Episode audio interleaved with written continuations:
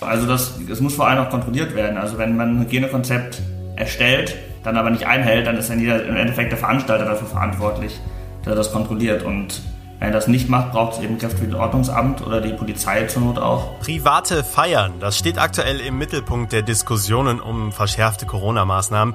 Fast überall dort, wo kritische Werte erreicht werden, gehört eine solche Feier mit zahlreichen Gästen zumindest zu einem Teil der Ursachen. Und in diesem Podcast sprechen wir darüber, warum das Ganze so knifflig ist. Ich bin Florian Pustlauk. Hi.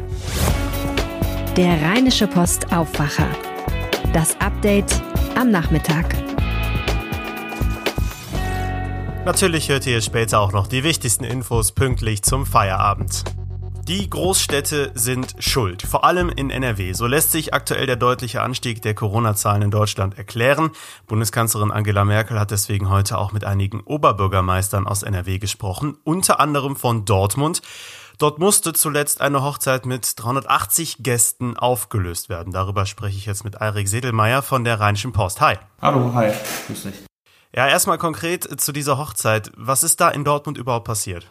Also, da war eine, eine Großhochzeit, eine syrische Hochzeit anscheinend, ähm, also nicht anscheinend war eine syrische Hochzeit, ähm, wo die Leute nicht auf die Abstandsregeln geachtet haben, wo Arm in Arm gefeiert wurde, wo auch das Hygienekonzept nicht so gegriffen hat, wie, wie man sich das vorstellt.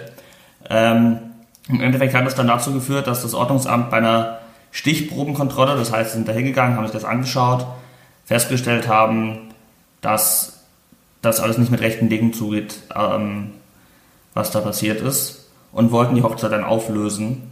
Das hat dann dazu geführt, dass die Gäste sich ähm, aggressiv verhalten haben, dass die Polizei hinzugerufen worden ist und dann gemeinsam im Ordnungsamt hat die Polizei dann die Hochzeit im Endeffekt aufgelöst und es wurde eine Strafe verhängt für den, für den Veranstalter auch. Mhm.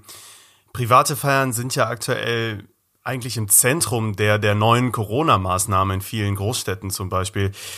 Warum reichen die bisherigen Auflagen nicht aus? Man sieht ja jetzt in diesem Dortmunder Fall, es gab ein Hygienekonzept, aber es ist ja schön und gut, wenn es das gibt, aber es muss ja auch eingehalten werden. Genau, also das, es muss vor allem auch kontrolliert werden. Also wenn man ein Hygienekonzept erstellt ähm, und es dann aber nicht einhält, dann ist dann jeder, im Endeffekt der Veranstalter dafür verantwortlich, der das kontrolliert. Und wenn er das nicht macht, braucht es eben Kräfte wie das Ordnungsamt oder die Polizei zur Not auch, die sich das dann vor Ort anschauen. Das machen ja viele Städte auch, die dann auch sagen, auch andere Städte, nicht nur Dortmund, die dann sagen, die gehen stichprobenartig vor und äh, schauen sich die einzelnen Örtlichkeiten an und kontrollieren da eben, ob das alles so stimmt. In Dortmund war ja auch der Fall, dass das eben A waren zu viele Menschen, die da waren und B wurden auch die Kontaktlisten nicht ordentlich geführt, dass wenn was auftritt, die Rückverfolgung sehr schwierig wird. War es jetzt in Dortmund eher auch Glück, dass so eine Stichprobe mal in Anführungsstrichen zugeschlagen hat und solche Missstände aufgedeckt hat?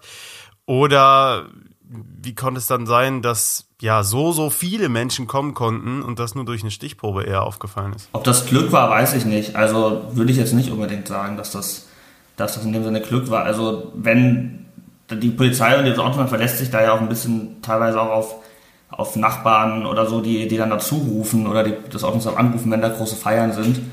Und zumindest die Städte haben jetzt nicht von einer hohen Dunkelziffer gesprochen, dass da irgendwie jetzt andauernd jeden Tag mit 400 Leuten gefeiert wird. Das kriegt man im Normalfall auch mit, wenn es super laut ist. Ähm, deswegen weiß ich nicht, ob das wirklich Glück war. Die Frage ist tatsächlich, ob das so super, super, super oft vorkommt, ähm, dass diese Hochzeiten der Größe stattfinden. Ähm, das kommt sicherlich vor, das ist auch immer schlimm genug. Und man sieht ja am Fall Hamm, dass das dann ja auch eine ganze Stadt lahmlegen kann im Endeffekt, wenn eben eine Infektion auftritt.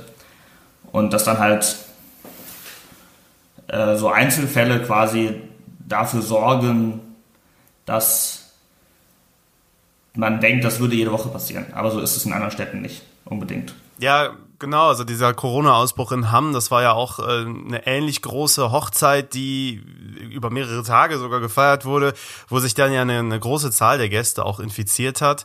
Ähm, das sind ja dann wirklich diese einigen, einige wenige Events, die dafür sorgen, dass, dass viele andere reglementiert werden. Wenn wir uns jetzt mal die, die Corona-Hotspots in Anführungsstrichen angucken, da sind ja wirklich äh, schon, schon Feiern mit 25 Teilnehmern sind ja jetzt schon ähm, eingeschränkt. Also das sind ja viel, viel kleinere Events als das, was jetzt stattgefunden hat mit 150 Gästen. Genau, das stimmt. Also das ist eben auch oft ein Problem, dass so kleine Fälle dann dafür sorgen, dass also nicht kleine Fälle, aber das wenige, habe ich gerade schon gesagt, dass wenige Fälle dafür sorgen, dass, dass ein großer Cluster auftritt und man das eben dann auch schwer wieder einfangen kann. Deswegen verweisen ja auch Ordnungsamt und Stadt und Polizei und so weiter auch immer wieder darauf, wie wichtig es ist, da die Kontaktlinsen, äh, Kontaktlisten, nicht Kontaktlinsen, äh, regelmäßig zu befüllen, dass man wenigstens das nachverfolgen kann, wenn sowas passiert. Ja, jetzt ist natürlich die Frage, was droht den Organisatoren, weil es gilt ja teilweise ja schon jemand als Organisator, wenn der einen kleinen Raum mietet und dann 30, 35 Gäste einlädt. Was droht solchen Menschen, wenn es Verstöße gegen die, gegen die Hygieneauflagen gibt? Genau, das hängt tatsächlich davon ab, was denen droht, wie viele Leute im Endeffekt da sind. Also da gibt es die Corona-Schutzverordnung, die das, die das regelt. Ähm, bei Feiern mit über 300 Leuten ist es so, dass man 4000 Euro zahlen muss, wenn man Veranstalter ist und, und kein Hygieneschutzkonzept vorgelegt hat und gegen die Regelung verstößt. Bei Feiern ab 25 Leuten, also unter 300 Leuten, ist es so, dass man eine Strafe von 500 bis 2500 Euro zahlen muss. Also da ist der ähm, Betrag kleiner, sind ja auch weniger Leute, aber auch schon ordentlich Geld, was sie dann dann lassen müssen im Endeffekt. Eirik Sedelmeier, vielen Dank für deine Infos. Gerne, danke auch. Und jetzt gibt's die Infos, was heute sonst noch so wichtig ist. In NRW gibt es inzwischen mehrere Corona-Hotspots. Mehrfach haben Städte den Grenzwert von 50 Neuinfektionen pro 100.000 Einwohner in einer Woche überschritten. Das RKI meldet drei betroffene Städte, weiterhin Hamm und Remscheid, wobei Remscheids Wert inzwischen nur noch hauchdünn über 50 liegt, sowie Herne. Hier gab es einen massiven Anstieg innerhalb eines Tages. Drei weitere Städte melden selbst den Grenzwert überschritten zu haben, nämlich Hagen, Wuppertal und Aachen. Das RKI bekommt die Werte teils verzögert übermittelt, so dass die Angaben gegebenenfalls abweichen. In den sogenannten Corona-Hotspots selbst sollen Experten der Bundeswehr und des Robert-Koch-Instituts eingesetzt werden. Das hat das Gespräch von Kanzlerin Merkel mit den Bürgermeistern einiger Großstädte ergeben. In Remscheid zum Beispiel, wo seit Tagen die 7-Tage-Inzidenz klar über 50 liegt, hilft die Bundeswehr dem Gesundheitsamt bereits bei der Bearbeitung der Infizierten und der Kontaktfälle. Erneut ist ein Prominenter mit kruden Corona-Theorien aufgefallen. Der Schlagersänger Michael Wendler hatte am Donnerstag der Bundesregierung in der Zitat angeblichen Corona-Krise schwere Verstöße gegen Verfassung und Grundgesetz vorgeworfen und auch den Fernsehsender RTL als gleichgeschaltet kritisiert. Genau dort sollte Wendler eigentlich als Jurymitglied in der neuen Staffel Deutschland sucht den Superstar dabei sein. Auch diese Funktion gab der 48-Jährige mit sofortiger Wirkung ab. RTL selbst prüft jetzt rechtliche Schritte gegen Wendler. Eine weitere Fernsehproduktion, die Live-Übertragung von Wendlers Hochzeit, wurde abgesagt. Passend dazu hat der Virologe Christian Drosten daran appelliert, Irrlichter bei Corona-Informationen zu bekämpfen.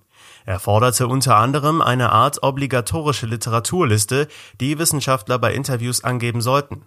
Als Beispiel nannte Drosten die Diskussion über die Gefährlichkeit der auf eine Corona-Infektion folgende Erkrankung Covid-19.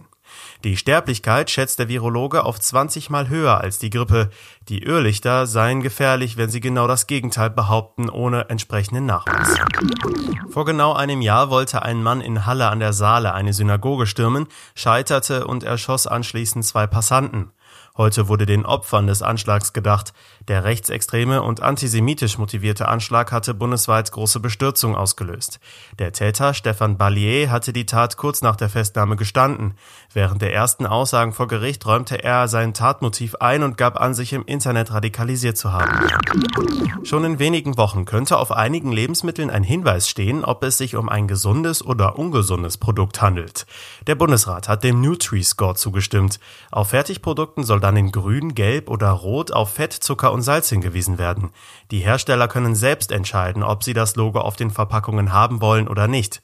Genau diese freiwillige Regelung sorgte auch für Kritik an der Nutri-Score-Idee. Rückstände von Medikamenten werden immer wieder in Gewässern nachgewiesen. Wie stark wurde jetzt in Düsseldorf klar. Gleich in zahlreichen Gewässern wurde eine Belastung festgestellt, darunter auch im Grundwasser. Der kleine Fluss Itter zum Beispiel überstieg die Werte anderer Flüsse um bis zu das Fünffache, kontaminiert mit Hormonen, Antibiotika und Röntgenkontrastmitteln.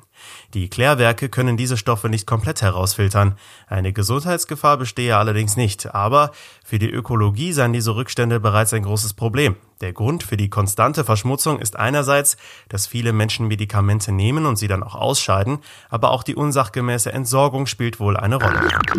Immer wieder kommt es im Amateurfußball zu Gewalt. In Hilden ist am Donnerstagabend ein Spiel in der Kreisliga C eskaliert. Der Schiedsrichter musste das Spiel zwischen den zweiten Mannschaften vom AC Italia aus Hilden und dem SFD Süd aus Düsseldorf kurz nach der Halbzeitpause abbrechen, nach mehrfachen Ausschreitungen.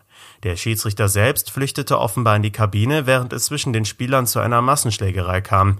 Ein Spieler der Heimmannschaft musste mit schweren Gesichtsverletzungen ins Krankenhaus gebracht werden. Die Polizei war mit einem Großaufgebot im Einsatz. Laut Polizeibericht habe vor allem die Gastmannschaft aus Düsseldorf die Eskalation herbeigeführt.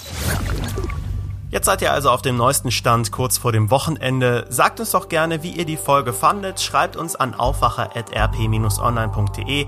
Alle weiteren Kontaktmöglichkeiten findet ihr auch in den Show Notes. Mehr Nachrichten gibt's dann am Montag früh hier in diesem Feed und jederzeit natürlich auf RP Online. Ich bin Florian Pustlauk. Danke fürs Zuhören. Ciao. Mehr bei uns im Netz rp-online.de